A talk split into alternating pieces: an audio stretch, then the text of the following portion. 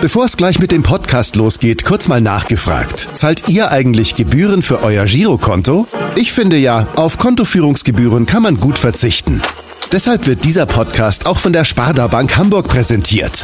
Dort gibt's nämlich das kostenlose Gehaltskonto für 0 Euro. Mein Tipp? Jetzt mit nur wenigen Klicks online oder in der Filiale zur Sparda Bank Hamburg wechseln und Gebühren sparen. Und nun geht's los mit dem Podcast. Präsentiert von der Sparda Bank Hamburg. HSV. Wir müssen reden.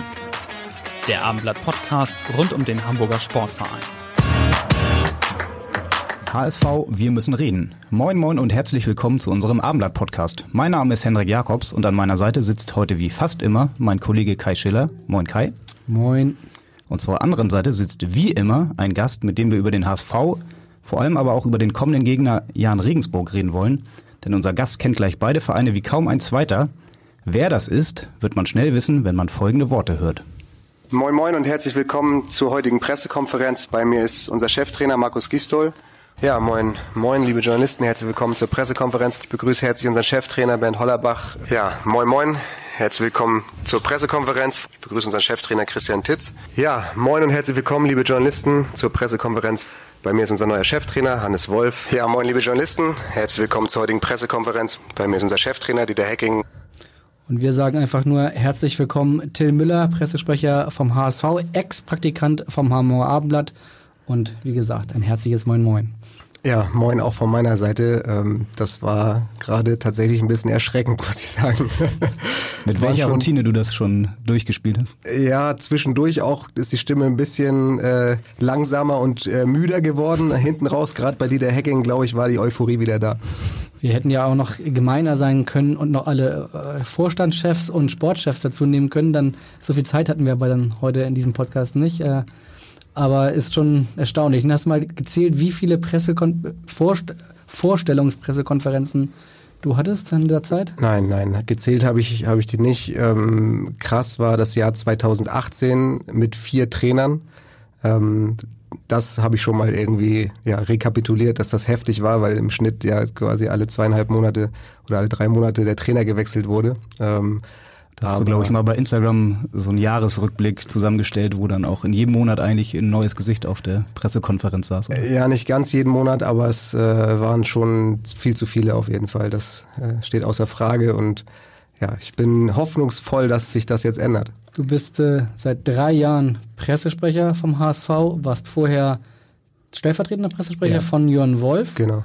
Und davor Pressesprecher bei Jan Regensburg. So richtig genau. der Kurzlebenslauf von ja. Till Müller. Eine besondere Pressekonferenz hast du gestern geleitet. Manchmal gibt es wichtigere Dinge im Leben als Fußball, hast du zur Eröffnung gesagt.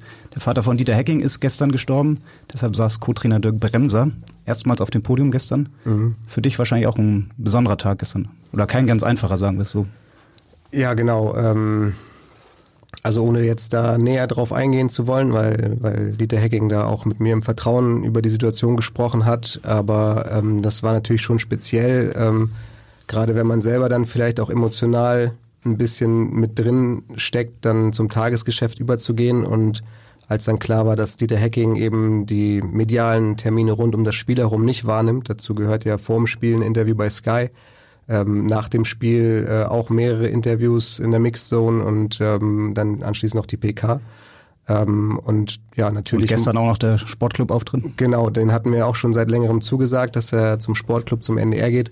Und äh, ja, da musste ich trotzdem natürlich dann in den Modus umschalten, ähm, diese Termine anders abzudecken. Und ähm, ja, ich glaube, das haben wir, haben wir gut abgefangen. Ähm, Jonas Bolt hat äh, Interviews gegeben, Dirk Bremser hat äh, Interviews gegeben und auch die PK gemacht.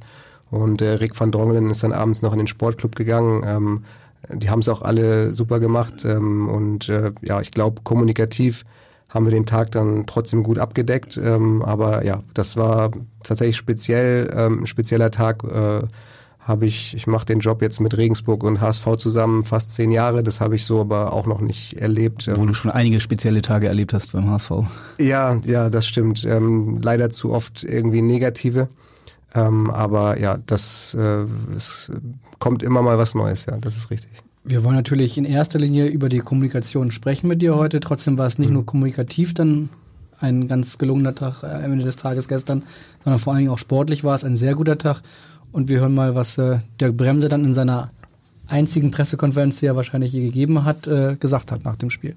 Ja, wir sind sehr froh und glücklich über diese drei Punkte. Es ist nicht selbstverständlich, dass man Aue so bespielt zu Hause, dass äh, wir so souverän gewinnen. Das muss man jede Woche aufs Neue wieder beweisen. Und deswegen können wir heute sehr stolz auf unsere Mannschaft sein. Du, ähm, ich gehe mal davon aus, dass du nach den Spielen immer kurz vor der Pressekonferenz äh, nochmal den jeweiligen Trainer dann, dann, dann briefst. Wie war das gestern mit Dirk Bremser? War das besonders viel Arbeit, weil er ja das sonst nie macht? Oder war das einfach eine besondere Situation und deswegen hat er automatisch die richtigen Worte sozusagen schon gewusst und gewählt? Ja, man geht äh, natürlich immer auf auf denjenigen auch ein und ähm, kennt die Leute dann ja auch schon ein bisschen. Und ähm, bei Dirk war mir schon klar, der ist ein alter Hase, ist lang im Geschäft. Ich weiß nicht, ob es die einzige PK war, die er, die er gegeben hat. Er war ja auch mal bei Lübeck äh, eine Zeit lang Cheftrainer, bevor dann Dieter Hecking dazu kam. Interimstrainer, was allerdings auch schon 18 Jahre her ist. Genau, ich weiß nicht, ob es da schon so normale PKs gab. Aber ich habe ihn auch schon in Interviewsituationen erlebt und weiß, dass er, dass er das gut macht. Ähm, Klar spricht man nochmal über, über ein paar Sachen. Ähm, das das mache ich immer vor, vor PKs ähm, oder vor den Interviews nach den Spielen mit dem, dem jeweiligen Trainer. Das habe ich auch mit Dirk äh, kurz gemacht, ähm, aber ja, es war jetzt nicht umfangreicher, ähm, als, als es sonst gewesen wäre. Wie gesagt, weil ich auch, auch mir sicher war, dass Dirk das gut macht und ähm, hat er auch, so war glaube ich auch dann auch äh, von Journalistenseite das Feedback, so war mein Eindruck und ähm, ja, das war, war top. Kannst du denn mal kurz erzählen, was das so für Themen sind, die man in der Regel dann kurz vorher noch mit dem Trainer bespricht? Sind das eher so Entscheidungen, die im Spiel getroffen wurden, die du vielleicht dann schon gesehen hast oder sind das Reaktionen im Internet, die du verfolgst oder ja, genau. Fragen von also, Journalisten? Äh, genau, das äh, Spiel gibt die Themen ja eigentlich vor, also ähm, oftmals zum Beispiel nochmal, suche ich nochmal die Statistiken zum Spiel raus, um vielleicht, wenn der Trainer einen Eindruck vom Spiel hat, dass man das auch nochmal mit Statistiken unterfüttern kann. Ähm, Szenen, ähm, um vielleicht auf das Spiel gestern einzugehen, ähm, war ja das 1-0 so ein bisschen umstritten. Aue hat sich da beschwert. Ähm, da habe ich mich natürlich vorher informiert, ähm, wie die Szene war, auch wie Sky sie eingeschätzt hat. Ähm, die haben ja nämlich auch gesagt, dass äh, der Spieler zwar am Abseits stand, Martin Harnik, aber dass er dem Torwart nicht die Sicht äh, genommen hat. Und das sind natürlich Weil er dann abgefälscht war, der Ball. Ja, und das, das sind dann natürlich nochmal Hinweise, die man einem Trainer nochmal mitgeben kann. Aber auch Dinge äh, drumherum, die, die einem auffallen. Der Trainer hat so viele Dinge auf dem, auf dem Schirm und sein, sein Hauptjob ist ja, um, sich um die Mannschaft zu kümmern. Und wenn man drumherum irgendwas äh, aufschnappt, aufnimmt, eine Meinung, eine Strömung auch äh, bei den Fans beispielsweise mhm. oder ja, wie jetzt gestern ähm, so, ein, so ein Spieler wie Wagnumann, der ja nach dem St. Pauli-Spiel in der Kritik stand ähm, und dann gestern ein super Spiel gemacht hat, weil die Trainer auch an ihm festgehalten haben und ihm das Vertrauen geschenkt haben. Ähm, über sowas spricht man nochmal und ja, sieht dann, hat der Trainer das auch auf dem Schirm oder nicht mhm. und ähm, ähm, ja, das äh, ist dann ein guter Punkt, wenn er das dann vielleicht auch nochmal dann erwähnt. Kannst du auch während des Spiels eigentlich dann schon darauf einwirken, wenn irgendwas Strittiges passiert ist, dass du mal kurz irgendwie eine Info an den Trainer weitergibst? Ja, das kommt auch vorher. Ja. Das heißt, Kannst du ein Beispiel nennen? Wo, wo bist du eigentlich während des Spiels? Ich bin während des Spiels ähm, im Volksparkstadion haben wir ja die Trainerbank und ähm, dahinter, hinter der Trainerbank sind so ein paar Klappstühle. Da sitzen ja ein paar andere vereinsoffizielle Vertreter, manchmal auch, also Chris Moritz saß gestern zum Beispiel neben mir. Äh, also verletzte Spieler halten sich dort auch auf und ähm, da sitze ich äh, während des Spiels, äh, kann da natürlich auch auf mein Handy gucken, bekomme dann vielleicht auch nochmal eine, eine Zeitlupe zugeschickt ähm, und kann dann eine, eine Situation bewerten und natürlich auch ähm, ja dann den Trainern einen Hinweis geben, so oder so war, war diese Situation. Also gestern zum Beispiel ähm, bin ich in der Halbzeit auch zum, zum Trainerteam kurz und habe gesagt, dass das erste Tor regulär war, dass sie sich da jetzt nicht irgendwie ähm, ja von von Aue oder so verunsichern lassen sollen, sondern dass das äh, Schiedsrichterteam da auch richtig Kann, Kannst du ganz kurz sagen, wie du das erfahren hast, weil ähm, auch wir auf der Pressetribüne haben über dieses erste Tor ja ganz viel diskutiert und da hieß es äh, von einer von, von einer Reihe hinter uns, dass im Fernsehen hätten sie gesagt, dass es ganz klar Abseits sei. Und mhm. ähm, ich weiß jetzt nicht, welchen Fernsehsender die geguckt haben, weil du jetzt gerade gesagt hast, bei Sky hätten sie gesagt, dass das ein reguläres Tor war. Danach kam der Schiedsrichterbeobachter zu uns in der Mixzone und hat erklärt, dass es nur deswegen regulär war, weil der Spieler, weil Harnik ähm, zwar dem Torwart die Sicht sehr wohl genommen hat, aber weil der Ball entscheidend abgefälscht worden ist, sodass das egal war. Das wussten wir vorher gar nicht. Das haben wir erst nach dem Spiel erfahren. Also in dem Fall gestern oder andersrum. Normalerweise äh, habe ich noch jemanden zu Hause vorm Fernseher sitzen, der mich unterstützt. Deine Frau? Äh, nein.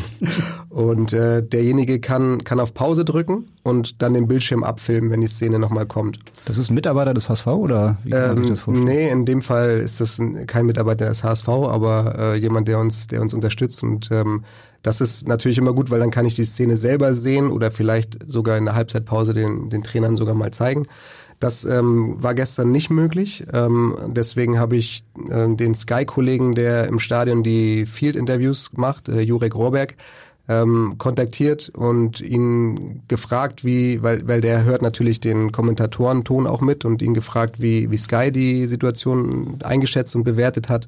Und ähm, das war die Rückmeldung von ihm. Also ja, der Spieler stand im Abseits äh, von der Höhe, von der Linie, aber ähm, eben er hat dem, dem Torwart nicht die, die Sicht genommen. Das war die Rückmeldung, die ich da bekommen habe und das habe ich dann so weitergegeben. Kannst du überhaupt das Spiel gucken dann oder bist du mit deinem Handy nur beschäftigt, weil du ständig noch irgendwelche Informationen abgleichen musst? Nein, natürlich. Also das Spiel ist das Wichtigste und das äh, Informationen abgleichen oder Punkt, mir Punkte notieren für, für vielleicht spätere Briefings. Äh, das findet dann schon statt, wenn der Ball mal im Aus ist oder oder vielleicht gerade im Mittelfeldgeplänkel, aber während des, also in den heißen Phasen gucke ich schon auf Du Spiel. kannst auch richtig jubeln dann bei den Toren oder macht man das als Pressesprecher nicht? Doch, also es ist natürlich nicht jedes Tor gleich. Bei Luca Waldschmidts äh, Rettertor damals äh, wäre ich am liebsten mit auf den Haufen gesprungen, ähm, auf, die, auf die Jubeltraube. Also das, äh, das gehört schon dazu. Hm, Man guckt natürlich schon auch, wo man sich gerade aufhält. Also wenn jetzt irgendwie äh, die Kollegen von den anderen Vereinen neben einen stehen, dann macht man jetzt, läuft man nicht vor denen rum und hüpft rum und macht die Säge irgendwie, aber äh, doch, also ich glaube, ihr als Journalisten müsst da ein bisschen, bisschen neutraler sein. Äh, ist ja auch, also klar, ist ja auch richtig so, aber als Angestellter des Vereins freut man sich über die eigenen Tore, klar. Aber noch ähm, vielleicht ein letztes Beispiel zu gestern. Ähm, das war jetzt nicht spielentscheidend, aber äh, bei, der, bei dem einen üblen Foul haben alle in der ersten Halbzeit gesagt, klar, rote Karte. Am Ende des Tages war es dann ja egal, der HSV hat mhm. so 4-0 gewonnen. Ähm, guckst du dann explizit, also hast du dich dann auch danach direkt informiert, war das rot, war das nicht? Informierst du dann den Trainer oder in dem Fall der Bremser, um, um ihn zu briefen vor der Pressekonferenz? Übrigens aus unserer Sicht oder aus Sicht von Sky oder von wem auch immer eher rot oder lässt du das offen oder war es kein Thema mehr? Also tatsächlich, äh, als ich gestern Dirk Bremser ähm, gesagt habe, dass das erste Tor regulär war, war das seine erste Frage, ob das denn äh, eine rote Karte war. Und äh, das konnte ich in, in dem Moment nicht beantworten, weil ich aus, aus meinem Blickwinkel, ich habe ja eben beschrieben, wo ich sitze, ähm, habe ich das Foul nicht als so schlimm empfunden. Ich habe auch später gehört, dass es wohl auch ja dunkelgelb oder vielleicht auch rotwürdig gewesen ist. Ich habe es in dem Moment aber gar nicht so wahrgenommen. Ähm, wie gesagt, von da, wo ich sitze, ähm, ist der Winkel manchmal nicht so günstig, gerade wenn, wenn, wenn irgendwas auf der Südhälfte des Spielfeldes stattfindet. War das in Regensburg letztlich ähnlich, so diese gesamte Arbeit um das Team herum, auch während des Spiels, oder war das schon eine etwas einfachere Nummer? Nein, das, das, war, ähm, das war sehr anders. Äh, man muss dazu sagen, bei uns ähm, im Medienteam des HSV sind natürlich alle viel mehr spezialisiert. Also wir haben für Social Media Leute, wir haben Leute, die den Live-Ticker machen, ähm, wir haben für, für alles Experten, die, ähm, die jeweils dafür zuständig sind. Und mein Bereich ist wirklich das Kommunikative drumherum, wo ich mich auch voll drauf konzentrieren kann und auch muss, weil die Medienlandschaft in Hamburg natürlich auch eine andere ist als in Regensburg. Da hast du selbst noch den Live-Ticker während des Spiels geschrieben, oder? Ja, zumindest in der Anfangsphase war das wirklich so. Also da habe ich noch selber äh, Social-Media-Posts abgesetzt und, und Live-Ticker geschrieben. Ähm, am Ende meiner Zeit dort äh, war das Medienteam zwar auch so bestückt, äh, dass ich das nicht mehr musste. Man muss aber dazu sagen, nicht aus hauptamtlichen Mitarbeitern, sondern da war dann so ein, so ein ehrenamtliches Team, was wir uns zusammengestellt haben, die am Spieltag dann geholfen haben. Da habe ich am Ende dann solche Sachen auch nicht mehr gemacht, aber äh, ja, man war schon auch für die Clubmedien viel mehr noch mitverantwortlich und jetzt ist es wirklich vor allem ähm, in meiner Rolle als Pressesprecher bin ich der Ansprechpartner für die, für die externen Medien, wie zum Beispiel das Hamburger Abendblatt. Kannst du mal sagen, was so die schwierigste Aufgabe ist eines Pressesprechers beim HSV? Die schwierigste Aufgabe. Oder sagt das der Name an sich schon? Pressesprecher beim HSV? Ja, also manchmal, wenn ich irgendwie auf einer Party Leute kennenlerne und sie mich fragen, was mein Job ist und ich sage Pressesprecher beim HSV, dann mache ich eine kleine Pause. Ne, dann mache ich eine kleine Pause und sage, ich habe das auch nicht leicht und äh, dann müssen alle lachen, dann ist das so ein kleiner Eisbrecher. Ähm, ja, äh, vielleicht andersrum. Wenn du Spiele gewinnst, dann ist der Job relativ einfach, weil, weil das strahlt auf alles ab. Dann macht jeder gefühlt einen guten Job und die Medienarbeit ist auch top. Ähm, und wenn du Spiele verlierst, ist es halt genau andersrum. Da kannst du vielleicht einen super Job machen, aber äh, die Schlagzeilen sind dann trotzdem negativ und dann heißt es trotzdem, äh, ja, wie kann das sein? Was macht denn der Pressesprecher eigentlich? Warum sind die Schlagzeilen gerade so negativ? Und nun war es ja in dem, dem Zeitraum, seitdem ich hier bin, in den letzten vier Jahren halt so, dass wir viel verloren haben. Ähm, und äh, das, das ist natürlich die Herausforderung, klar. Wenn du jetzt ein Spieler oder ein Trainer wärst, dann hätten wir dich jetzt gefragt in dieser Woche, ob das für dich ein besonderes Spiel ist, dass du am Wochenende äh, nach Regensburg zurückfährst. Ähm, fragen wir dich aber auch als Pressesprecher. Ist es ein besonderes Spiel? Ähm, ja, äh, was soll ich dazu sagen? Also letzte Saison, ähm, ich fange ganz vorne an. Wir hatten letzte Saison im Sommertrainingslager einen Abend, ähm, die Mannschaft war auch neu zusammengestellt und jeder hat ähm, einmal sich vorgestellt vor allen anderen, jeder Spieler, jeder Trainer und die Leute aus dem Staff und haben ein bisschen was über sich erzählt. Und äh, ich habe am Ende dann den Jungs noch gesagt, also mir sind in der Saison drei Sachen wichtig. Zwei, das äh, ist uns allen wichtig, das ist, dass wir ja, aufsteigen, dass wir, dass wir wieder hochgehen. Äh, das sind die Derbys gegen St. Pauli.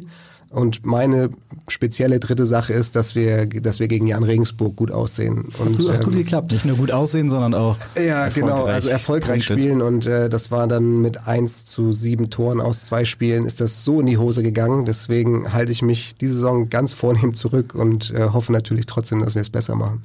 Was erwartest du denn diesmal für ein Spiel? 0 zu 5 und 1 zu 2 war es in der letzten Saison?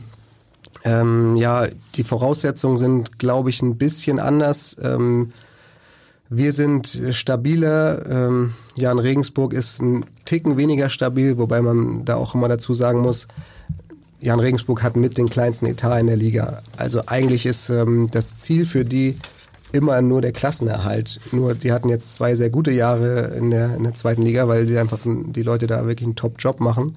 Äh, und das weckt dann auch Erwartungen bei den Fans und deswegen ist es vielleicht dann ein bisschen unruhiger, obwohl sie eigentlich gemessen am Etat voll im Soll sind. Jetzt hatten sie Pech gegen Dresden und haben späten, äh, ja, die späte Niederlage noch kassiert.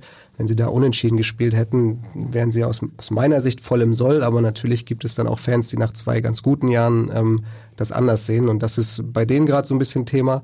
Wir du sind, verfolgst das schon sehr genau noch.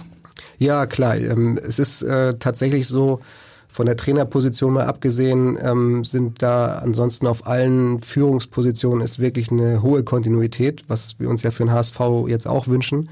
Und ähm, deswegen, also eigentlich auf, auf allen anderen Positionen, außer auf der Trainerposition, ähm, sind, sind noch die gleichen Leute da wie vor vier Jahren, als ich weggegangen bin. Aber im Gegensatz zum HSV daran liegt, dass die Trainer so erfolgreich waren und dann von anderen Vereinen abgeworben wurden. Ne? Also Heiko Herrlich. Genau, genau. Also es musste Markus jetzt Weinziel damals, jetzt in Achim Bayer-Lotzer. In den letzten Jahren äh, sind die Trainer nicht gegangen, weil sie schlechte Arbeit gemacht haben, sondern sie wurden von größeren Vereinen weggeholt, weil sie so einen guten Job gemacht haben, genau. Den aktuellen Trainer, der ist relativ unbekannt, aber du kennst ihn auch noch, weil er auch in deiner Zeit in, in Regensburg noch war. Mersat Selim Begovic, hoffentlich ja. richtig ausgesprochen.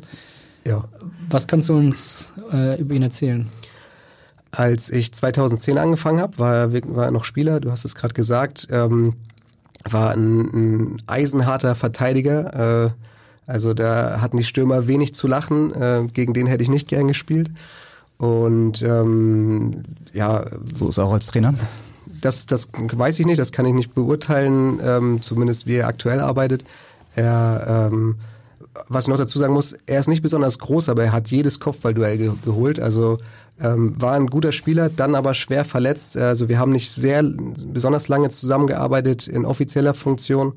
Ähm, ich habe ihn dann seine ersten Schritte als Trainer sogar noch ein bisschen erlebt, weil ich bei der U23 vom Jahren ein bisschen mittrainiert habe, weil ja, Vereinsfußball ist schwierig, wenn man am Wochenende arbeitet, aber um ein bisschen fit zu bleiben, habe ich bei der U23 mittrainiert und da hat er gerade angefangen als Co-Trainer.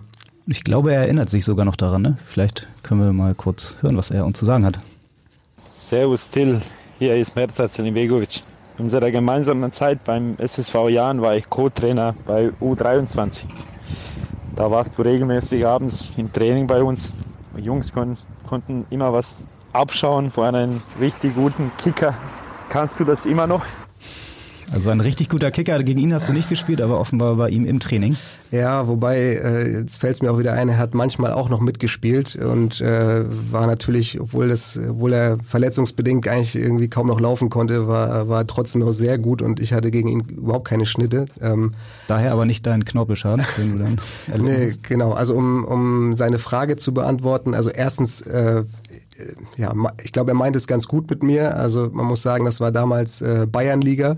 Und äh, die, die Jungs, äh, die da sonst noch gekickt haben, das, das waren schon junge Windhunde, die alle schnell waren. Und ich war froh, wenn ich da einigermaßen mithalten konnte. Ähm, und ähm, ja, er, er äh, selbst ähm, ist einfach ein, ein totaler Kämpfer, ein totaler Arbeiter. Das war er schon als Spieler und ähm, hat sich hat sich wirklich diesen Posten jetzt auch als Cheftrainer ganz hart erarbeitet, so wie ich seinen Weg verfolgt habe als die Profikarriere zu Ende war, ähm, hat, er, hat er nebenbei ähm, eine Umschulung gemacht äh, und abends eben dann noch eine, eine Bayernligamannschaft äh, trainiert als Co-Trainer, aber hat da auch ganz viel Energie reingesteckt. Und ähm, klar, es gibt Ex-Profis, die sagen, hm, jetzt bin ich ähm, mit dem Fußball durch. Das ist ja ganz schön anstrengend, acht Stunden am Tag zu arbeiten, aber der hat dann wirklich, weiß nicht, wahrscheinlich 15 Stunden Tage gehabt und hat sich da wirklich im Verein hochgearbeitet und hat sich das richtig verdient, ähm, diesen Cheftrainerposten jetzt zu bekommen.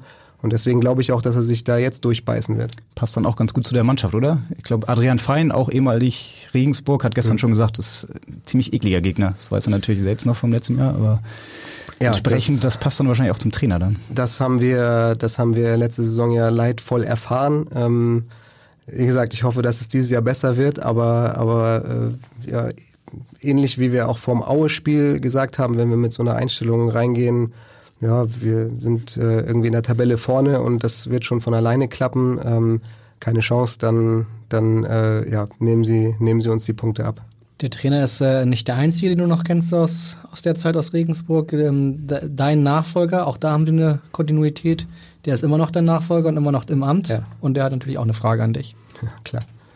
Ja, Servus Till, hier ist Martin vom Jahren. Du hast mich ja damals äh, als Praktikant zum Jahr nach Regensburg geholt. Dafür bin ich dir sehr, sehr dankbar und auch für die anderthalb Jahre, die wir dann zusammen verbracht haben. War sehr, sehr lehrreich und auch häufig lustig. Deshalb meine Frage, hast du es denn auch geschafft, in Hamburg den einen oder anderen zum Stromberg-Fan zu bekehren oder gab es da vielleicht schon den einen oder anderen, der auch diesen Humor teilt? Stichwort Stromberg, du bist Fan oder? Ähm, ja, ich muss gestehen, dass das tatsächlich ein bisschen in Hamburg abgeebbt ist. Ähm, zu der Zeit damals, äh, wir waren irgendwie äh, ja sehr ehrgeizig und wollten als kleiner Verein trotzdem all das unseren Fans anbieten können, ähm, was die großen Vereine hatten, jetzt die Vielzahl an Social Media Kanälen und und die ganze Berichterstattung drumherum. Wir hatten auch irgendwie mit als erstes ein Fanradio, was wir ins Leben gerufen haben, alles mit ganz vielen ehrenamtlichen Leuten. Äh, Martin war mein, mein Praktikant, aber darüber hinaus ähm, gab es nicht viel. Und Martin Koch, einmal kurz noch. Genau, Martin Koch, ähm, der, der gerade die Sprachnachricht ähm, geschickt hat. Und ähm, da waren wir schon auch immer lange im Büro. Also das war schon, wenn man da um 22, 23 Uhr mal vorbeigeguckt hat, ähm, äh, da war auf der Geschäftsstelle brannte irgendwo immer noch Licht. Und ähm, wenn man so viel zusammen ist, dann muss man natürlich auch irgendwie mal lachen und ein bisschen Spaß machen. Und ja, äh, Fußball-Geschäftsstelle ist auch Büro und Bernd Stromberg ähm, ist, ist ja auch Büro und ähm, da haben wir, haben wir eine Phase gehabt, wo wir sehr oft irgendwelche Stromberg-Zitate dann auch hervorgerufen oder hervorgekramt haben. Und äh, um die, die Frage von Martin Koch noch zu beantworten, beim HSV gibt es einen Experten, der kennt jedes Stromberg-Zitat rauf und Darf runter. Darf ich mal raten? Ja, ich, äh, ich glaube, du weißt es oder... Jonas ich weiß Bolt. es nicht. Ah, Jonas Bolt weiß ich gar nicht. Das könnte tatsächlich auch passen. Ähm also er ist auf jeden Fall Stromberg-Fan. Das hat der Lehrer letzte Woche verraten, als wir über äh, Serien und Netflix und Amazon Prime beim HSV gesprochen haben. Ah, okay. Nee, äh, den meinte ich jetzt gar nicht. Also mit dem habe ich das noch nicht probiert, aber das kann ich mal an, anspielen. Äh, nee, Christopher äh, Moritz, der kann, äh, kann, egal ob Serie, Film, der kennt jedes Zitat und, und schmeißt sie auch im Alltag in jeder Gestern Situation. auch während des Spiels, du saßt neben ihm? Hat er dann nicht? Mm, Mir fällt keins ein, aber ich könnte es auch nicht ausschließen. Also ähm, dem sitzt immer der Schalk im Nacken. Und du wärst dann äh, im Büro von Jan eher der Stromberg oder eher der Ernie? ich hoffe irgendwo in der Mitte. Ulf. Äh, ja, ja, vielleicht. Ist es denn so, dass man auch beim HSV den Job manchmal ein bisschen mit Humor nehmen muss, auch selbst als Pressesprecher? Geht das? Ja, das habe ich ja eben ähm, gesagt, was, was ich, wie ich mich auf Partys manchmal vorstelle. Ähm, das ist natürlich auch eine Art ähm, Schutzironie, äh, Ironie, die man dann manchmal an den Tag legt, irgendwie, weil naja, man, man spricht den ganzen Tag über Fußball und über den HSV und wenn man dann im, im privaten Umfeld sich bewegt, jeder weiß ja in der Regel, wo man arbeitet und spricht dann auch darauf an. Und naja, zuletzt war es eben sehr oft so, ja, was ist denn bei euch schon wieder los? Negativ gemeint. Und ähm, ja, das nervt natürlich. Momentan können mich gerne alle zum HSV befragen. Wirst du eigentlich auch in der Stadt angesprochen? Man kennt ja dein Gesicht dann von den PKs, das auch mal Ja, jemand dir von- dann eine Frage stellt. Von eingefleischten HSV-Fans kommt es vor, ja, die wirklich sich die PKs anhören. Oder an der Stimme bin ich auch schon erkannt worden beim Friseur, äh, bei Barbier Ali. Was meinst du, was nach diesem Podcast erst los sein wird? ja, äh, weiß ich nicht. Das, wie geht's denn euch? Werdet ihr auch äh, aufgrund des Podcasts an, an der Es Stimme sind überall erkannt? Selfies und Autogramme Okay. äh, geben. Ja. Nein, also das ist Sag mal kurz der. Friseur.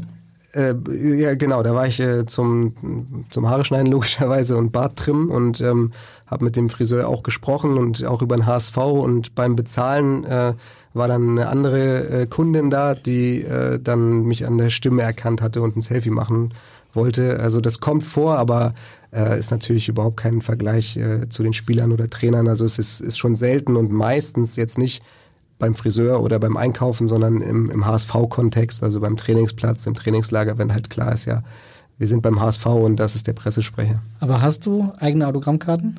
nein, nein, nein habe ich nicht. Soll ja sogar Journalisten geben, die Autogrammkarten haben. Äh, ja, wer Also nicht beim Hamburger Abendblatt. Das müsst ihr oder? mal verraten, damit ich die aufziehen kann. Nee, das ist, das ist gemein, das, das lassen wir ja lieber. Okay. Aber Stichwort- Stich, Stichwort Journalisten wolltest du wahrscheinlich gerade sagen. Nee, Stichwort Lachen wollte ich sagen. Ist dir selbst schon mal so eine Panne unterlaufen als äh, Pressesprecher, dass du vielleicht mal auf dem Podium den falschen Trainernamen genannt hast oder ist dir sowas in irgendeiner Art schon mal passiert? Ja, vielleicht spielt ihr sogar auf eine, eine Sache an. Ähm, ich habe vor dem Spiel in der zweiten Liga gegen Köln, Spitzenspiel, ähm, gesagt, ich weiß nicht mehr die genaue Zahl, aber irgendwie es sind äh, 45, ich wollte sagen 1000 Ja, Tickets stimmt, ich schon erinnere mich. Und habe halt gesagt, es sind schon 45 Tickets verkauft und habe das 1000 verschluckt und ähm, das ist vielleicht ein Unterschied zu Jan Regensburg. Äh, da hätte das dann ähm, keinen interessiert. Und in dem Fall hat es dann gleich irgendwie Sportschau, Facebook-Kanal, irgendwie einen lustigen Post äh, dazu Die Sportschau abgesetzt. sogar, okay. Genau, also das ist dann tatsächlich, ähm, ja, wenn man da einen Bock schießt äh, bei der PK, dann dann äh, hat es dann doch beim HSV eine andere Auswirkung als äh, jetzt in Regensburg. Aber ja, wenn das Kannst du es mit Humor Humor nehmen? ja, klar, wenn das, wenn das sowas, äh, sowas Kleines ist, dann, dann ist das überhaupt kein Problem. Da konnte ich auch selbst drüber lachen. Das haben mir auch viele Leute dann zugeschickt. Und äh, ja, das Ja. Äh, gibt sicherlich Schlimmeres. Und umgekehrt bei den Journalisten, ich meine, wir stellen ja auch manchmal sehr äh, wirre und komische Fragen. Musst du dir manchmal auf dem Podium äh, ein, ein, ein, ein Lachen unterdrücken oder ähm, geht das eigentlich? Ja, es gibt schon auch dumme Fragen, ja. Ich habe gelernt, es gibt keine dummen Fragen. Wer nicht fragt, bleibt dumm. Ja, das äh, gilt, vielleicht, gilt vielleicht fürs Leben, aber für HSV-PKs äh, gibt es dann auch Fragen, die, die vielleicht äh, keinen so richtig weiterbringen. Weil offen, manchmal sind es ja gerade so auch etwas dümmliche Fragen, die dann äh, eine gute Reaktion erzeugen und Zitate dann hervorbringen, die dann auch wiederum in den Zeitungen stehen. Gemessen daran, äh, ja, hast du recht. Äh, manchmal, manchmal kitzelt man dann auch denjenigen Ja. damit, aber ähm, ja. Dann hoffen wir mal, dass die nächste Frage keine dumme Frage ist. Auf jeden Fall ist es eine Frage von jemandem, mit dem du zusammen beim HSV arbeitest und der aber auch schon mit dir in Regensburg gearbeitet hat. Servus Till, hier ist der Tobi Schweinsteiger. Ähm, ich wollte mal fragen, wie es im Presseraum in Regensburg war, ob es überschaubar war. Und äh, erklär mal kurz, wie du jede Presserunde plus äh, jede Spielnachbesprechung äh, eingeläutet hast. Der Satz äh, liegt mir immer noch in den Ohren. Ich würde ihn gerne nochmal von dir hören. So, bitte. Wie war der Satz? Äh, ich weiß nicht ganz genau, worauf er hinaus will. Also ich habe eine Zeit lang in Regensburg auch die Torschützen nach den Spielen noch äh, genannt. Das, da war auch äh, noch nicht ganz so viel mit Social Media und da hat man vielleicht auch noch ein paar Sachen in der Anmoderation drumherum genannt und da fiel natürlich der Name Tobias Schweinsteiger ziemlich oft. Der war unser Torschützenkönig. Ja. Äh, vielleicht meint er das. Ich glaube, er meint etwas anderes, weil es war ja dann in der Regel so, dass bei den PKs wahrscheinlich nur ein Journalist saß. Und ähm, trotzdem. Ja, dann, dann weiß ich, glaube ich, auch, was er meint. Ähm, es, es war nicht nur einer, aber es waren wenige. Also es gab eine, eine Reporterlegende, Heinz Reichenwallner. Ich glaube, dass er auf den anspielt. Ähm, von, der, Zeitung? von der Mittelbayerischen Zeitung, ähm, die in Regensburg eine Monopolstellung hat, also weil es die einzige Tageszeitung ist. Und ähm, dann gab es aber schon auch noch äh, Radio Charivari, äh, Armin Stark. Wolf, die Sportstimme Ostbayerns, der war auch bei jeder PK dabei. Und dann gab es noch so zwei, drei, oder die gibt es logischerweise immer noch, äh, Wochenzeitungen. Also es waren schon immer so zwei bis fünf Leute bei den PKs. Natürlich kein Vergleich ähm, zu, zu, zum HSV ähm, und zu Heinz Reichenwallner vielleicht dann noch, also kann mir vorstellen, dass, dass äh, Tobi dann auch auf Heinz anspricht ähm, oder anspielt, ähm, der mittlerweile leider nicht mehr lebt. Also der war auch eigentlich schon im Renteneintrittsalter, aber er konnte es nicht bleiben lassen mit dem Jahren und ist dann irgendwann irgendwann leider verstorben und ähm, hat dann beim bei einem Heimspiel von uns eine Schweigeminute bekommen, ähm, was glaube ich schon ungewöhnlich oder außergewöhnlich ist. Ähm, und zwar nicht deswegen, weil er jetzt ein, Vereinsreporter war und alles nur irgendwie positiv äh, berichtet hat, das keinesfalls. Der hat schon auch journalistischen Ehrgeiz gehabt, aber er war ähm, über, ich glaube, 40 Jahre dabei und er war immer fair und hat deswegen wirklich ähm, einen sehr hohen Stellenwert gehabt beim Club. Ist das eigentlich für dich schwierig, so ein Verhältnis zu Journalisten auch zu pflegen, weil man sich ja einerseits sehr gut versteht, andererseits natürlich auch eine Distanz leben muss und äh, ja, das ist wahrscheinlich auch nicht ganz einfach immer, oder? Ja, absolut. Ähm, ich glaube, es gibt kein Medium und keine Zeitung und äh, auch ihr beide wart davon wahrscheinlich noch nicht verschont äh, auf, auf das Medium oder auf den Reporter, dass ich noch nicht sauer auf die war oder auch mal angerufen habe und mich beklagt habe, beschwert habe. Ähm, klar gehört äh, zu meinem Job dazu, auch irgendwie Grenzen äh, aufzuzeigen oder aufzuziehen.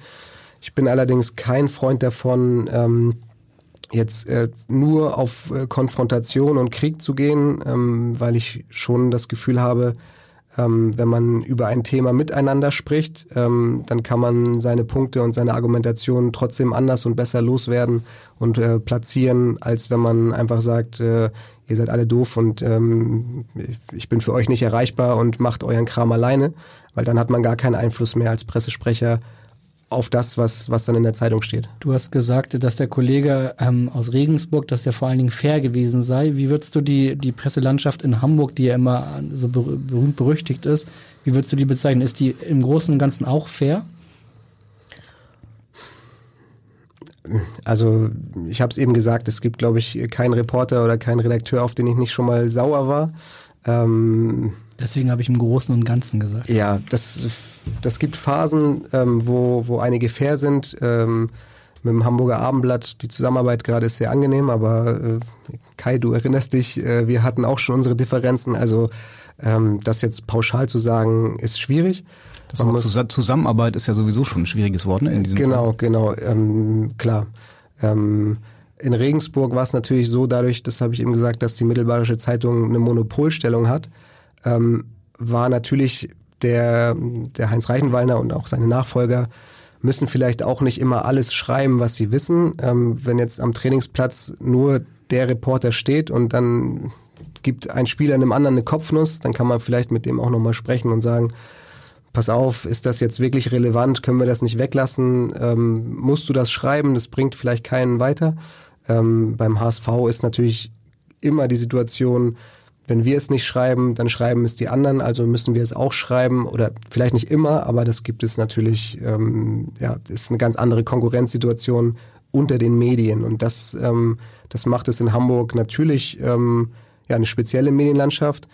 Ähm, ich sage auch immer, äh, die Medien schicken beim HSV jetzt auch nicht die Praktikanten. Die begleiten euch zwar auch manchmal, aber ähm, es sind schon in der Regel die besten Redakteure beim HSV und jetzt nicht ja, bei anderen ähm, Sportarten oder, oder Vereinen, sondern hier sind schon wirklich Reporter, die teilweise schon über Jahre und Jahrzehnte auch dabei sind, bestens vernetzt sind, dadurch natürlich auch an sehr viele Informationen gelangen und diese dann natürlich auch in ihre, ihre Zeitungen oder in die Medien ähm, ja, platzieren.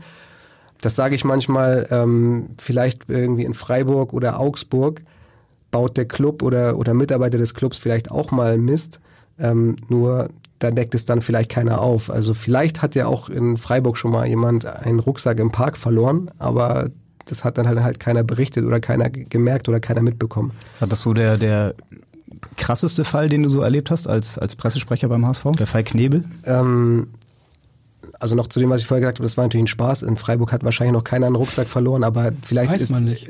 weiß man nicht, aber da sind vielleicht auch schon andere Dinge passiert. Nur ähm, die interessieren vielleicht dann nicht so. Und ähm, zu deiner Frage, der Fall Knebel war kurz bevor ich gekommen bin, im Sommer 2015 und ich habe im Herbst 2015 angefangen. Also das kann ich nicht beurteilen. Ähm, der krasseste Fall, seitdem ich da bin, das nicht lange her ist, natürlich alles, um was um Bakeriata herum passiert ist, ähm, weil, naja, ich bin nun mal der Ansprechpartner für Journalisten und im, im normalen Alltag ähm, sind das die HSV-Reporter, die sich bei mir melden und ähm, das ist auch schon ähm, ein Job, der jetzt nicht irgendwie 9 to 5 ist. Äh, in dem Fall haben sich natürlich Journalisten und Redakteure aus ganz Deutschland und darüber hinaus äh, bei uns gemeldet und bei mir gemeldet, auch aus anderen Ressorts, Politikressorts, Investigativressorts und natürlich viele Sportreporter und natürlich die HSV-Reporter hier aus Hamburg auch. Das war, das war extrem intensiv und, und da habe ich teilweise wirklich an einigen Tagen 80, 90 Prozent mich wirklich nur auf dieses Thema gestürzt. Ich glaube, die Nachricht zu der Geschichte kam oder wurde abends veröffentlicht. Dann hattest du, glaube ich, Zeit oder euch noch auf den nächsten Tag vorzubereiten. Wusstet ihr schon vorher davon? Also konntet ihr euch schon kommunikativ darauf einstellen, wie ihr damit umgehen wollt? Äh, ja, wir haben äh, ja einen Fragenkatalog dazu äh, zugeschickt bekommen. Also wir, wir wussten das schon ein paar Tage vorher. Ähm, aber ja, was das auslösen würde und ähm, ja, welche Konsequenzen das haben würde, das ähm, glaube ich konnte niemand von Anfang an absehen, sondern das äh, ja, war wirklich ähm, teilweise fast stündlich gab es ja auch neue Entwicklungen in, in dem Fall und ähm, hat wieder die Ausgangslage verändert. Deswegen, ähm, ja, vorbereiten ähm, konnte man sich nicht, aber es war schon klar, okay, das wird jetzt ein großes Thema. Gerade weil fast stündlich neue Nachrichten dazukamen, kann man da überhaupt eine kommunikative Strategie entwickeln oder ähm, ist man sozusagen getriebener und muss einfach nur in Anführungsstrichen immer nur reagieren? Äh, Doch, man, man kann schon eine Strategie entwickeln. Ähm, wir haben natürlich gemerkt, dass ähm, wenn wir, wenn wir auch an die, die Menschlichkeit in dem Fall appelliert haben und an die Emotionalität, dass dann wirklich die fast alle Menschen gesagt haben, ja, lass den, lass den Jungen in Ruhe und dass, äh, dass dann eigentlich die öffentliche Meinung zugunsten auch von, von, von Bakker ähm, ausgependelt ist. Und natürlich haben wir, äh, haben wir dann auch ja, das unterstützt, wenn, wenn solche, solche Themen aufgekommen sind vielleicht, ähm, ja, um so ein bisschen aus dem, aus dem Nähkästchen zu plaudern, dafür ist der Podcast hier, glaube ich, auch da.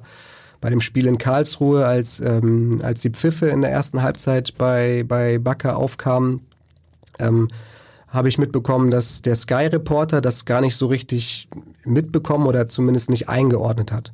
Mhm. Zu seiner Verteidigung oder Entschuldigung muss man sagen, dass äh, einige Spiele in der zweiten Liga nicht aus dem Stadion selbst kommentiert werden, sondern ähm, aus München, aus dem Studio. In dem Fall auch offenbar. Und das war in dem Fall, genau, das war gegen Karlsruhe auch der Fall.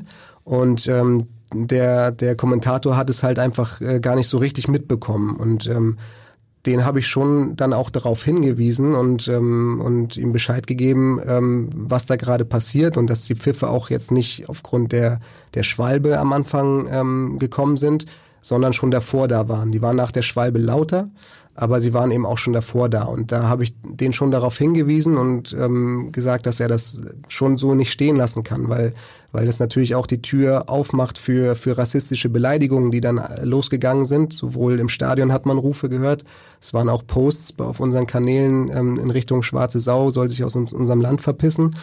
Und, ähm, und da habe ich dann in der Halbzeit schon ähm, sowohl mit dem Sky-Kommentator Kontakt gehabt. Das heißt, du hast die Nummer dann von jedem Sky-Reporter und kannst dann Kontakt aufnehmen, oder? Ja, genau. Also die melden sich meistens ja auch im Vorfeld von Spielen nochmal und fragen nochmal, ähm, ja, wie die Stimmung in, in Hamburg in der Woche war oder, oder irgendwie ein bisschen was, was sie drumherum erzählen können. Wenn man da was, was denen mit auf den Weg geben kann, dann, dann hilft man denen ja auch. Und äh, andersrum äh, kann man die natürlich auch ansprechen, wenn einem mal was nicht gefallen hat oder, oder in, in dem Fall den Hinweis. Und der, der Reporter hat sich auch nach dem Spiel nochmal bei mir gemeldet und auch wirklich für den, für den Hinweis bedankt, weil er es dann in der zweiten Halbzeit dann einfach nochmal einsortieren konnte und einordnen konnte. Es wurde ja eigentlich Land auf, Land ab überall die Reaktion vor allen Dingen von, von Dieter Hecking, vom Trainer, als auch von Jonas Bold, dem Sportvorstand, äh, gelobt. Wie, wie muss man sich das vorstellen? Kam das von den beiden intuitiv oder habt ihr euch da irgendwie im Keller zusammengeschlossen und überlegt, wie können wir das jetzt, dieses Thema kommunikativ behandeln und gut wäre, wenn du das sagst und du das sagst? Äh, ja, man, man, muss natürlich äh, auch äh, Bernd Hoffmann und Frank Wettstein mit reinnehmen. Das ist unser Vorstand zusammen mit Jonas Bold und äh, Michael Mutzel als äh, Sportdirektor und dann eben Dieter Hecking als unser Trainer. Ähm, natürlich haben, haben wir uns da intensiv ausgetauscht. Die Haltung, die sie hatten, die hatten sie von Anfang an. Es war von Anfang an das Gefühl da, äh, wir müssen uns vor unseren Spieler stellen, der wird hier äh, massiv attackiert und wir müssen zusammenstehen. Und ähm, wahrscheinlich kann man das auch nicht künstlich äh, herbeirufen, oder? Man muss schon Nein, dahinter also, stehen. Genau, natürlich ähm, muss man auch darüber sprechen, was können die Konsequenzen sein natürlich haben, haben, sind auch Gespräche mit dem Spieler selbst geführt worden. Ähm, also man muss sich natürlich erstmal einen, Überblick über die Situation verschaffen und auch ähm, die Konsequenzen natürlich sich derer bewusst sein. Und die Konsequenzen können, hätten heftig gewesen sein können. Also uns hätten am Ende des Tages neun oder sogar zwölf Punkte abgezogen worden können. Und äh, am Ende des Tages war Dieter Hecking derjenige, ähm, der Bakker aufgestellt hat in den Spielen. Und er wäre derjenige in erster Linie gewesen, aber natürlich die gesamte Vereinsführung, die das um die Ohren bekommen hätten, wenn wir diese Punkte abgezogen bekommen hätten und natürlich alle Saisonziele damit torpediert worden wären. Umso ja, be beachtlicher war die Haltung von den Leuten und das macht mich sogar auch ein bisschen stolz für, für die zu arbeiten, weil ähm, so wie die sich äh, verhalten haben, hätten sie es nicht machen müssen. Der einfache Weg wäre vielleicht gewesen zu sagen, ja, wir lassen den Spieler lieber erstmal draußen, weil falls es schief geht, kriegen wir es um die Ohren. Und die haben sich gerade gemacht, die haben sich vor den Spieler gestellt. Und ähm, ich glaube, das äh, haben auch ähm, die Journalisten und vor allem auch die Fans gemerkt, dass das äh, was Besonderes war. Und ähm, deswegen, ja, also wie gerade schon gesagt, das ähm, macht mich auch stolz, ähm, dann für für diese Menschen zu arbeiten jeden Tag. Ist der Fall für euch jetzt abgeschlossen? Es kommen ja immer mal wieder noch neue Meldungen dazu. Ich hoffe es. Ähm, mein Gefühl ist, dass eigentlich keiner mehr so richtig Lust auf das Thema hat. Ähm, es hat sich angefühlt, dass das Thema abgeschlossen war. Ähm, inwiefern jetzt weiter recherchiert wird, inwiefern das Thema wieder hochploppt, Inwiefern noch weitere Kronzeugen irgendwo ausgegraben werden, das weiß ich nicht, aber, aber natürlich, wir beim HSV wünschen uns alle, dass das Thema jetzt mal, mal durch ist und wir uns auf den Sport konzentrieren können. Er hat sich ja selbst vor einer Woche, glaube ich, oder vor zwei Wochen dazu geäußert. Habt mhm. ihr darauf noch Einfluss gehabt oder hat er das ähm, selbst entschieden mit seinem Berater zusammen oder wie lief das dann ab? Nein, den Inhalt vom Post haben, haben wir keinen Einfluss darauf gehabt. Ähm, ich weiß, dass, dass der Inhalt von ihm selbst stammte. Natürlich hat er nicht jeden Satz selbst so formuliert mit der deutschen Einleitung, wo jedes Komma irgendwie passte. Ähm, ich weiß aber trotzdem, dass die, die Inhalte überwiegend von ihm kamen. Beispielsweise hat er seine beiden Bodyguards äh, Miro und Jürgen genannt, wo dann mich Leute darauf angesprochen haben, hatte der jetzt wirklich Bodyguards? Nein, das Jürgen äh, Ahlert wahrscheinlich der Teammanager genau, und Miro Zadach der Zeugwart. Genau, und ähm, ich habe Bakker da auch drauf angesprochen und der hat mir dann gesagt, wie er das gemeint hat. Nämlich beim Chemnitz-Spiel, ähm, äh, als wir aus dem Bus ausgestiegen sind oder, oder Bakker aus dem Bus ausgestiegen ist, äh, warteten da schon zahlreiche Kamerateams und Fotografen und haben sich richtig auf ihn gestürzt. Und da war auch keine Absperrung, so wie es in der Bundesliga ist.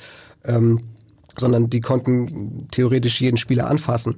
Und ähm, und da haben sich die beiden Jürgen und Miro äh, vor Bakker gestellt und auch die Kameras ein bisschen ähm, abgedrängt, dass sie jetzt eben nicht wirklich äh, die Kamera direkt irgendwie in, in die Nase halten.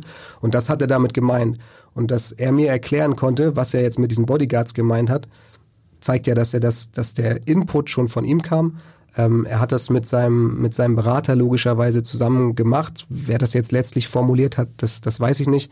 Ähm, wir haben vom, vom Berater einen Hinweis bekommen, dass, äh, dass Bakker jetzt mit, mit einem Post rausgeht.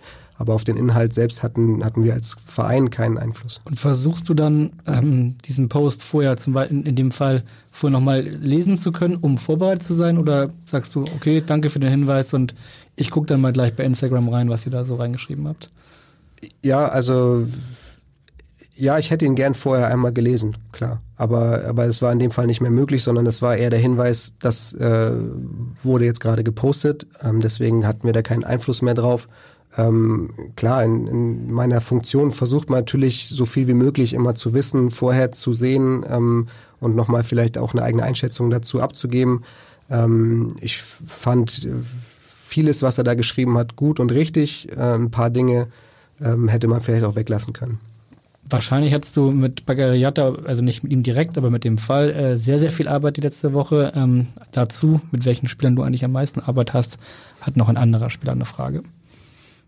Hi Till, Rick von Drongelen hier. Ähm, ich habe auch mal eine Frage für dich. Ähm, ich wollte gerne wissen, an welche Spiele von HSV du die meiste Arbeit hast. So, welche Spiele musst du noch mal an die Ohren ziehen, dass er äh, nicht zu spät kommt bei Termin und so fort. Ciao, Till. also, wen musst du an die Ohren ziehen? Ja, Ricky ist, äh, ist ein herzensguter Mensch und, äh, und auf jeden Fall einer meiner Lieblinge. Ähm, aber auch Warst du gestern er, mit ihm im Sportclub noch? Ein? Ja, ich war, war mit ihm dort. Ähm, ihn muss, muss ich vielleicht auch mal an die Ohren ziehen, ähm, äh, weil, er, weil er auch schon auch mal einen Termin verschwitzt. Das ist bei ihm aber ganz sicher keine böse Absicht, sondern, sondern ja, einfach, äh, dass er es mal verpeilt. Aber er ist, wie gesagt, ein, ein guter Junge. Ähm, ansonsten haben wir wirklich irgendwie echt eine gute Truppe, auch eine zuverlässige. Wenn man mit den Jungs was, was abspricht, dann funktioniert das ich weiß gar nicht, ob man da jetzt immer eine Parallele ziehen kann zu dem, was auf dem Platz passiert, aber vielleicht ähm, spielt das schon auch eine Rolle, weil wir, ich finde, man sieht auch auf dem Platz, dass wir, dass wir diese Saison sehr viele Jungs haben, die auch Verantwortung übernehmen. Und es hängt vielleicht schon auch ein bisschen zusammen.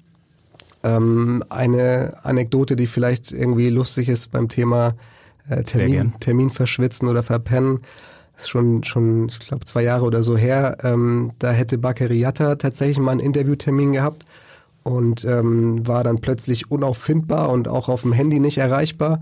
Und äh, haben uns dann ja haben ihn gesucht und nicht gefunden. Und ähm, naja, die Reporter sind natürlich dann ein bisschen nervös geworden, weil sie den Platz auch in, in ihrer Zeitung eingeplant hatten. Und wir hatten ja auch eine Zusage gegeben. Und ähm, dann haben wir relativ kurzfristig reagiert und äh, die Redakteure davon überzeugt, dass René Adler auch ein guter Interviewpartner ist haben dann auch René Adler überzeugt, äh, kurzfristig ein Interview zu geben und der hat das auch gemacht und es war ein guter, positiver Inhalt. Ähm, und das ist, äh, ist, versuchen wir ja auch immer, ähm, die Fläche, die in den Medien zur Verfügung steht, dann auch mit, mit guten Inhalten zu bespielen und das ähm, funktioniert natürlich durch, durch äh, Interviews meistens recht gut. Und das war auch in dem Fall so und ähm, später haben wir dann äh, Bakker gefunden, der in der Sauna eingeschlafen war. Ich muss dazu sagen, die Sauna. In der Sauna, in der Sauna? Ja, genau, ich muss dazu sagen, die Sauna war nicht an sondern aus und kalt und dunkel, aber da äh, äh, ist er eingeschlafen. Ähm, Was hat er da gemacht? Das frage ich mich jetzt auch gerade. Nein, das, das, war, das haben tatsächlich einige Spieler in der Mittagspause damals genutzt, die Sauna, um zu schlafen, weil, weil man da gut liegen konnte. Also die haben sich da natürlich äh, dann auch irgendwie Decken und so weiter reingelegt. Aber ähm, ja, also er hat tatsächlich äh, da mal einen Interviewtermin verschlafen. Äh, kann jedem mal passieren. Gerade Bakker ist auch echt ein ein richtig guter Junge und ähm, sowas nimmt man auch keinem übel. Und, äh, Wer hat ihn gefunden damals? Äh, mein Stellvertreter Philipp Lange. Wie ist das mit Jatta? Ähm, jetzt fragen sich natürlich viele, wann kann der irgendwann mal wieder ein Interview geben? Ich nehme an, ihr kriegt relativ viele Anfragen auch zu dem Fall jetzt nochmal. Ja, ähm, klar, also die Liste mit Interviewanfragen ist wahrscheinlich dreistellig für, für Bakker. Ähm, das, das ist erstmal nicht gewollt. Das war, war mit ihm und seinem Berater auch, auch so vereinbart, dass er, dass er jetzt erstmal, er hat seinen Post abgegeben, damit alles gesagt, was, was ihm auf dem Herzen lag und ähm, dass er jetzt erstmal da rausgelassen wird. Ähm, da haben wir auch eine Verantwortung dem Jungen gegenüber, weil natürlich hat ihn das enorm belastet. Es gab schon, schon Situationen, wo man ihm das auch angemerkt hat in der Kabine. Das hat ja Dieter Hacking beispielsweise auch, auch ähm, berichtet. Und ähm, ja, das war krass und deswegen ähm, ihn jetzt ständig noch mit diesem Thema zu konfrontieren, da haben wir auch dem Jungen gegenüber eine Verpflichtung, den jetzt ähm, da mal rauszulassen. Das ähm, ja irgendwann äh, eine Rückkehr zur, zur Normalität gibt, ähm, das, das hoffen wir, das wünschen wir. Äh, vielleicht ähm, mal nach dem Spiel, dass er in der Mixzone stehen bleibt und über Fußball redet und dann nicht über über die anderen Themen. Das würde ich mir wünschen, aber das äh, hängt natürlich auch ein bisschen davon ab, worüber wir eben schon gesprochen haben ob das Thema dann äh, jetzt auch mal gut ist oder ob da immer wieder noch irgendwie neue, neue Geschichten kommen. Ähm.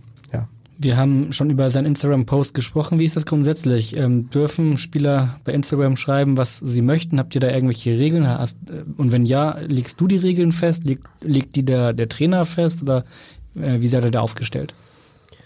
Ähm, Nein, also erstmal können Sie alles posten, was Sie möchten. Wir bitten Sie natürlich beispielsweise ähm, Rücksicht auf unsere Partnerschaften ähm, zu nehmen. Das ist beim Ausrüster was anderes. Äh, Adidas ist unser Ausrüster. Es gibt natürlich viele Spieler, die, die auch Verträge mit anderen Ausrüstern haben. Äh, da müssen Sie sich natürlich nicht umziehen, bevor Sie einen Post machen. Aber ähm, ja, als Beispiel, wenn jetzt Fly Emirates unser Hauptsponsor ist äh, und die Spieler posten irgendwie ein großes Foto vom Lufthansa-Logo oder ich weiß es nicht, ähm, dann, dann weisen wir sie schon mal darauf hin, dass das nicht besonders glücklich ist. Fällt dir da ein Beispiel ein, was, wo mal was richtig blöd gelaufen ist? Ähm, nee, aus dem Stegreif jetzt nicht. Weiß nicht, ob ihr auf was anspielt, aber. Nichts Besonderes. Nee, ähm, und ähm, natürlich spricht man auch mit Spielern darüber, also gerade wenn ein Spieler neu zu uns kommt, vielleicht auch von einem kleineren Verein zu uns kommt, dann weist man sie schon auch darauf hin, dass es äh, Journalisten wie euch gibt, äh, die sich das halt angucken und äh, die das auch verwenden. Also wenn jemand was postet, muss er sich auch im Klaren darüber sein, ähm, dass das äh, Journalisten aufnehmen und, und zum Thema in, der, in, in ihrer Berichterstattung machen. Papadopoulos postet zum Beispiel gerne mal seine Eiscreme oder seinen ja, Nachtisch. Ja, äh, das, das darf er. Ähm, ich glaube, äh, ja, Papa, äh, ich sehe ihn ja manchmal in der Kabine auch, auch ohne, ohne Oberteil äh, der ist schon eine Maschine, das, das ist schon okay. Also der, der treibt genug Sport und ist fit genug. Ähm, das ist absolut äh, im, ja. im, Rahmen ähm, ja, des, des Persönlichen. Das sind auch erwachsene Männer und, und die müssen natürlich auch selber für das gerade stehen, ähm, was sie posten. Also da bin ich schon auch ein Freund davon, dass, dass wir jetzt nicht alles glatt bügeln, alles irgendwie ja, geradlinig und und äh, stromlinienförmig machen. Bist du denn viel in der Kabine auch? Man versucht natürlich auch als Pressesprecher da einen Draht zu den Spielern aufzubauen. Ja, da muss man einen Mittelweg finden. Also ähm, wenn man als Pressesprecher jetzt den ganzen Tag in der Kabine abhängt und sich mit den Spielern anbrot, äh, um das jetzt mal ein bisschen flapsig zu formulieren, äh, das funktioniert auch nicht, weil, weil das ist schon ein sensibler Bereich und, ähm, und die, äh, die Leute, die da eben mit den Spielern zusammenarbeiten, ähm, die versucht man auch so wenig wie möglich zu stören. Ähm, aber klar, du hast recht, es ist schon auch wichtig, dass man einen Draht zu den Spielern hat, dass man vielleicht was mitbekommt. Das, ähm, haben, haben auch schon Spieler äh, einen angerufen. Also ähm, die Geschichte ist ja bekannt, als Vasi Janicic äh, seinen Unfall hatte im Elbtunnel. Da habe ich halt nachts irgendwie um halb drei oder ich genau Uhrzeit weiß ich jetzt nicht mehr. Auf jeden Fall äh, lag ich schon im Bett, äh, habe ich da einen Anruf bekommen. So und ähm, von ihm oder? Ja, von ihm. Äh, so, und ich habe ihn nicht gehört den Anruf, aber er, also er wollte mich informieren, wenn ich es in dem Moment gehört hätte, rangegangen wäre, dann, dann wäre ich ja zumindest auf die Situation schon mal vorbereitet gewesen. Und ähm, das sind natürlich Sachen, wenn man einen Draht zu den Spielern hat, ähm, dann kann man ihnen natürlich auch, auch äh, besser helfen oder, oder wenn man denen Tipps gibt, dann nehmen sie die natürlich anders an, als wenn, wenn man Fremder für die ist. Das ist ja ganz klar. Das heißt, du stellst dein Handy aber nachts dann aus? äh, ja, also das, äh, ich mache tatsächlich nachts den, den Flugmodus rein. Ähm, ich glaube, dass diese ganzen Strahlen irgendwann auch nicht mehr gesund sein können, wenn die neben dem Kopf äh, oder in der Hosentasche die ganze Zeit sind. Aber ich weiß nicht, ob der Flugmodus uns da retten wird eines Tages. Ja, das weiß ich auch nicht. Aber äh, das, das ist tatsächlich irgendwie, wenn ich schlafe, ist die einzige Zeit, äh, zu der ich nicht erreichbar bin. Aber ansonsten ähm, gehört zu meinem Job schon auch dazu, dass, dass man fast zu jeder Tages- und zumindest abends und morgenszeit irgendwie erreichbar ist. Was wahrscheinlich mit deiner Familie doch schwierig zu vereinbaren ist, oder? Du hast einen kleinen Sohn jetzt, bist verheiratet. Wie ist das dann abends, wenn ihr dann auf der Couch sitzt? dann bist du immer noch erreichbar. Wir können dich anrufen oder? Ja, ich bin gestern mal ein bisschen früher nach Hause, ich glaube irgendwie um 18 oder 19 Uhr. Und ähm, ach so, nee, war das gestern? Gestern war ja Spieltag. Ich weiß, in den letzten Tagen irgendwann äh, bin ich mal früher nach Hause und ähm, und habe dann irgendwie, damit ich den den Kleinen auch mal sehe und äh, habe dann auch noch irgendwie zwei oder drei Anrufe bekommen. Ähm, ja, das gehört dazu. Das ist äh, manchmal nervig, ähm, aber äh, ja, also dafür ist es halt mein Traumjob, den ich machen kann, weil wenn man äh, Fußball begeistert ist und und ähm, als Kind vielleicht den Traum hat, selber Spieler zu werden, das dann nicht reicht und man dann ähm, dann so dicht dran sein kann, äh, dann äh, dann ist es ein Traumjob, dann verschmelzen Hobby und Beruf und dann fühlt es sich auch nicht an wie Arbeit, wenn man, wenn man sehr viele Stunden äh, in der Woche abreist. Ähm, klar, mit dem, mit dem Kleinen und der Familie ist es, ist es da manchmal ähm, nicht ganz einfach, aber ähm, meine Frau ist sensationell. Die hat mich natürlich so kennengelernt in Regensburg. Ähm, das wollen wir jetzt erstmal überprüfen. hey Till, ich habe da auch mal eine Frage. Ich würde gerne von dir wissen, ob du mit deinen Journalisten genauso geduldig umgehst wie mit deinem eigenen Sohn. äh, ja, Leni Müller war das? Ja, sie hat, äh, sie hat stillgehalten. Ich wusste nicht, dass sie auch eingespielt wird. Also um das äh, ähm, noch zu Ende zu sagen, sie ist sensationell. Sie hat mich in Regensburg kennengelernt, da habe ich äh, sechs Tage die Woche gearbeitet und am siebten selber noch Fußball gespielt. Also sie weiß, dass ich Fußball bekloppt bin und äh, hat das vom ersten Tag akzeptiert und unterstützt mich da total. Das ist, das ist Weltklasse. Ähm, ich so geduldig bin. Also ich ähm, normalerweise ist sie in unserer äh, Beziehung der emotionale Typ und ich vielleicht eher das ausgleichende Element, aber aber mit unserem Kleinen ist es unfassbar, was sie für eine Geduld mit dem hat. Ähm, da bin ich manchmal am Verzweifeln, wenn er zum Beispiel mal so Magenkrämpfe hat und schreit und ich merke, es geht ihm gerade schlecht und ich kann ihm aber nicht helfen, dann, dann verzweifle ich und, und äh, komme mit der Situation nicht klar. Und da ist sie viel geduldiger und abgeklärter als ich. Offenbar sieht sie das etwas anders. Ja, vielleicht wollte sie auch was Liebes sagen, aber ähm, ja, also mit den Journalisten, weiß ich nicht, müsst ihr sagen, ob ich mit euch geduldig bin. Kannst du ja vielleicht mal erklären, wie viele Anrufe du so bekommst am Tag, wie viele Nachrichten? Also da braucht man ja schon Zeit und Geduld. Ja, äh, ich habe die mal gezählt, aber ich weiß die Zahl nicht mehr, deswegen möchte ich jetzt auch nichts Falsches sagen, aber es ist krass, ähm, auf wie vielen unterschiedlichen Wegen äh, man in der Position kommuniziert und auch auf wie vielen unterschiedlichen Arten und Weisen man kommuniziert. Also zu den Wegen, klar, Telefonate, sehr viele persönliche Gespräche, WhatsApp ganz extrem, gerade natürlich auch mit den Spielern, aber auch mit den Journalisten, mit dem eigenen äh, Medienteam funktioniert ganz viel über WhatsApp. Ähm, E-Mails, äh, das Pressepostfach des HSV, da läuft natürlich ganz viel, viel an. Ähm, das bearbeite ich nicht selbst, aber, aber kriege da von da natürlich dann auch Anfragen zum Teil weitergeleitet. Das ist, das ist schon, also wenn man mal die Personen durchzählt, mit denen man über Gruppen, Chats, persönliche Gespräche an einem Tag Kontakt hatte, dann, dann ist das wahrscheinlich irgendwie zwischen, also gut, Gruppen würde ich jetzt als einen Kontakt vielleicht sehen, dann landet man da vielleicht schon so bei, bei um die 50. Und die unterschiedlichen Arten und Weisen, die ich meinte, naja, es ist halt schon was anderes, ob man mit Fiete ab in der Kabine noch irgendwie einen schlüpfrigen Witz macht und tritt aus der Kabine raus und steht dann vor dem Vorstandsvorsitzenden kommuniziert man, also mit dem kann man auch Witze machen. Der, auch schlüpfrige? das äh, war mir noch nicht vergönnt, aber der hat auf jeden Bernd Fall Hoffmann auch... hört zu, also Vorsicht. Ja, wisst ihr das? Ja. ja dann passe ich jetzt auf. Also der hat auf jeden Fall auch, auch einen guten Humor und eine gute Ironie, mit dem kann man auch Witze machen. Aber logischerweise, was ich damit sagen wollte, man kommuniziert mit ganz vielen unterschiedlichen Anspruchsgruppen und vom, vom 18-jährigen Fußballer zum, zum ja, Vorstand oder, oder irgendwie Journalisten. Man spricht zu allen völlig anders. Also man muss auf völlig unterschiedliche Art und Weisen kommunizieren und zwar dann auch innerhalb kürzester Zeit umschalten. Das äh, macht es sehr spannend. Wer ist denn eigentlich so dein Chef? Ist das Bernd Hoffmann oder ist das Christian Pletz als Mediendirektor? Direktor ist, glaube ich, nicht der richtige Name als. Äh, Christian Pletz ist Leiter Medien und Kommunikation. Der ist für den gesamten Bereich Kommunikation ähm, verantwortlich. Und den Bereich Kommunikation kann man dann ganz gut nochmal unterteilen in die Bereiche Clubmedien, äh, interne Kommunikation und eben die externen Medien. Ähm, für den letzten Bereich äh, bin ich verantwortlich, zusammen mit äh, Philipp Langer, den wir eben schon, schon hatten, äh, der mein Stellvertreter ist und neuerdings auch Stadionsprecher und das finde ich sensationell macht. Und äh, dann haben wir noch eine Volontärin, Judith Zacharias, äh, die uns auch unterstützt. Ähm, das ist das, das Pressesprecherteam, ähm, das ähm, ja, für die externen Journalisten verantwortlich ist. Ähm, den gesamten Bereich Kommunikation leitet Christian Pletz, ist sozusagen dann mein Chef. Und ähm, Christians Chef ist dann Bernd Hoffmann, weil, weil der Bereich Kommunikation äh, bei, in unserem Fall beim Vorstandsvorsitzenden Bernd Hoffmann aufgehängt ist. Es gibt ja manchmal so den latenten Vorwurf, ihr seid doch relativ viele mhm. Mitarbeiter in der Medienabteilung. Würdest du das rechtfertigen? Braucht ihr so viele?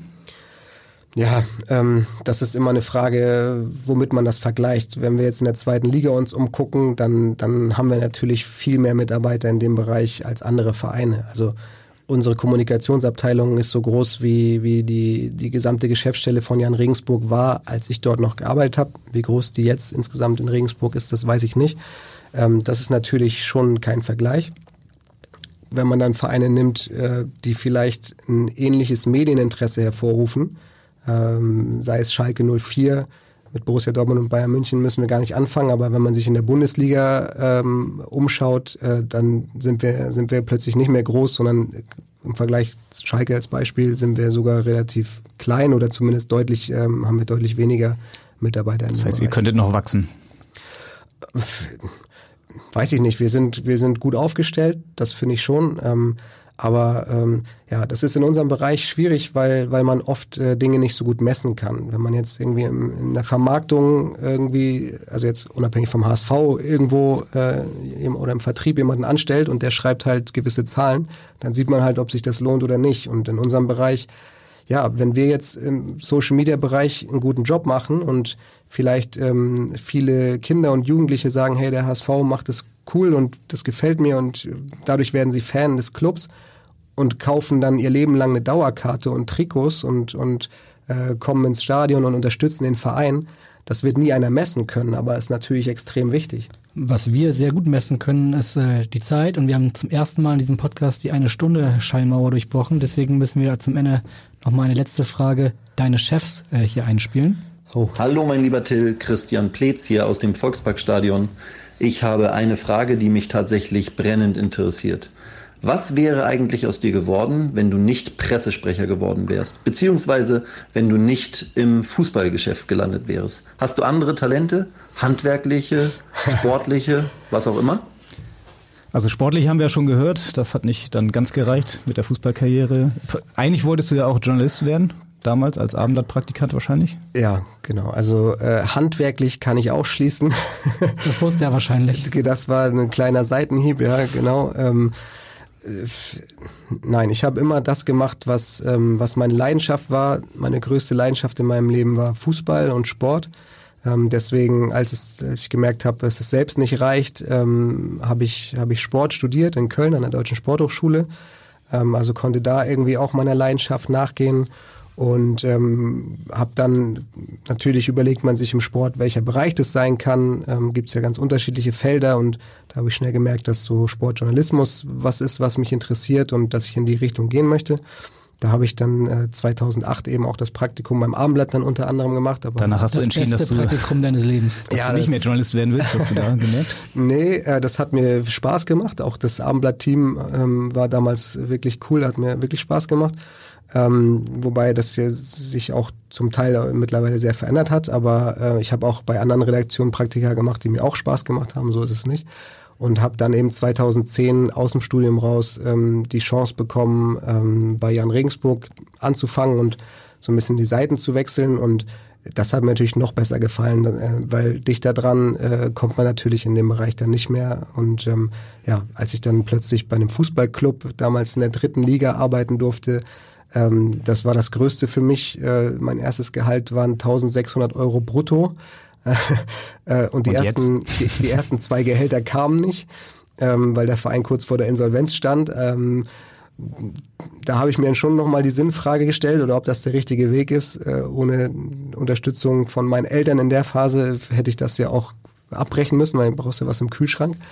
Ähm, aber äh, ja, das, ähm, das, das war trotzdem die Leidenschaft und ich fand es irgendwie Wahnsinn, dass mir jemand 1600 Euro dafür gibt, äh, dass ich, dass ich meinem, meiner größten Leidenschaft nachgehen kann. Heute ist der Kühlschrank voll, kann man das sagen? Ja, ja. Also ihr habt ja gesagt, ich habe eine kleine Familie, einen kleinen Sohn und ähm, für die versuche ich natürlich schon auch zu sorgen, klar. Der HSV sorgt dafür, dass der Kühlschrank voll ist und äh, du bist nah dran am HSV, deswegen musst natürlich auch du unsere immer letzte Frage beantworten, nämlich Ja. sehr gut. Die Frage war, steigt der HSV auf? Ja, was, was soll ich da auch anderes sagen? Jede andere Antwort hätte uns überrascht. Leider sind wir am Ende der Zeit angekommen. Vielen Dank, Till, dass du an diesem nicht ganz einfachen Tag bei uns noch zu Gast warst und die Zeit hattest. Wir melden uns am kommenden Montag wieder. Dann werden wir wieder über das Spiel, nicht nur wieder, dann werden wir gegen das, über das Spiel gegen Regensburg reden und über das kommende Heimspiel gegen Kräuter Fürth. Dazu haben wir auch schon einen passenden Gast, der uns seine Zusage gegeben hat. Und wer das ist, erfahrt ihr am kommenden Montag. Bis dahin, in Hamburg sagt man Tschüss und bei uns heißt das auf Wiederhören. Weitere Podcasts vom Hamburger Abendblatt finden Sie auf abendblatt.de slash podcast.